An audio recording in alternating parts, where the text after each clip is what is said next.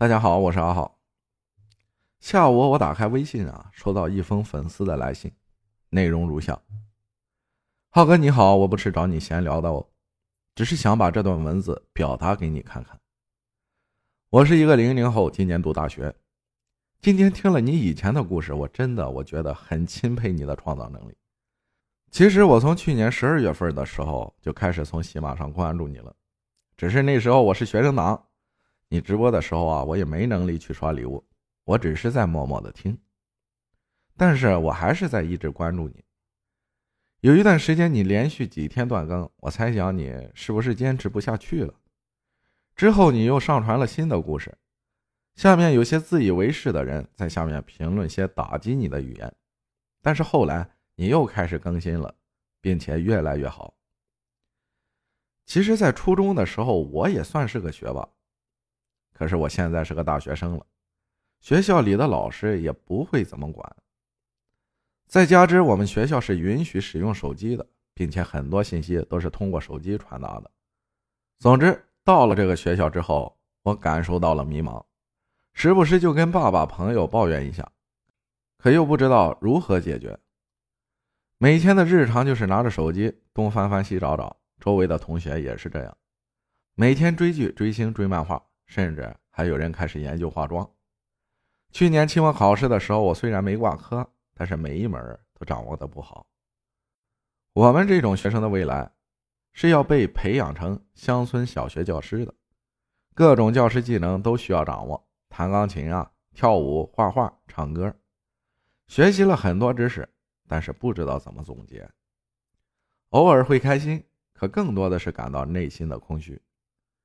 以前在初中的时候呢，竞争对手不多，老师重视，所以我一直是学习中的佼佼者。可是到了这里，要学习那么多实际操作的知识，还有文化课，因为一直在农村长大，我的实际操作能力本身就不强。再加之能考上这个学校，也都是一些学霸，在文化课上也不占优势，所以我变得更加自卑和迷茫。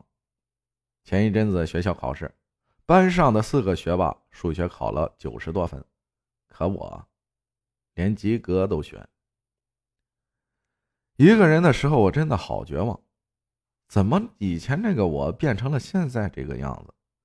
没上进心，没主见，没实力。我真的觉得我很敬佩你。那些在你文章下面乱吐口水的人，根本不了解你，他们根本不了解你有多优秀。只知道盲目表达自己的想法，我希望你能一直相信自己，一直努力。小学老师说，人生一定要有个榜样，我觉得你就是我最好的榜样。我要像你一样，一直做一名进步的学习者，我也要成为学霸，而不是躲在角落里盲目羡慕别人。希望我能做到并坚持下去，也希望你能坚持下去。说的话有点多，语言也许不太成熟。但是我想，我的目的只有一个，对你也是对我的鼓励与希望。浩哥加油！就这样，我不希冀你可以回复我，但我希望你能一直这样努力。还有，在某个角落有一个如此敬佩你的小迷妹，一直关注着你，并且在向你的方向前进。看完这封信后啊，我几次打出字，又被自己删掉了。其实我不知道用什么语言才能表达我的心情。斟酌之后啊，我想对着我小耳朵说说心里话。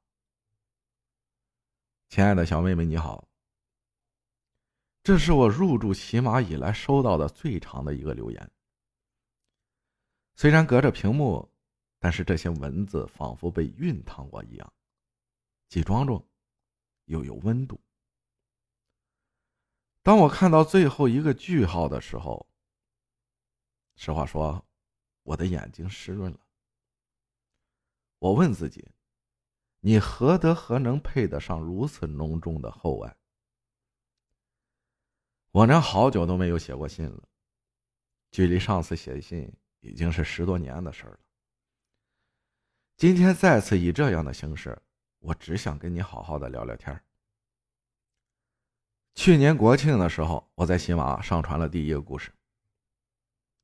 不到两分钟，我就收到了很多留言，骂声一片。当时看到的时候啊，我是很气愤的。后来我明白了，我做好自己不是为了得到所有人的认可，而是为了更好的生活。每一个人的人生都是一部进化史，我并不感谢这些妖魔鬼怪，甚至非常讨厌。但是进化的过程中，这些人也让我发现自己内心越来越强大了。